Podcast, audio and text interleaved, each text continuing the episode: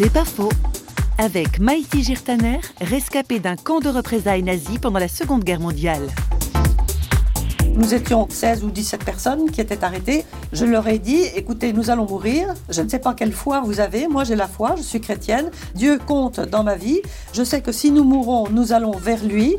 Est-ce que vous accepteriez que chaque jour, nous fassions ensemble une prière et que nous appelions l'aide de cet être supérieur et plein d'amour et de miséricorde qui va nous recevoir après la mort? Alors, il y en a quelques-uns qui ont levé les épaules, mais les autres étaient tellement désespérés que ça, plutôt qu'autre chose, ils voulaient bien.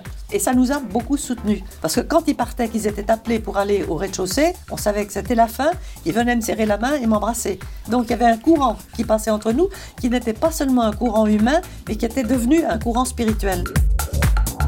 C'est pas faux, vous a été proposé par parole.ch.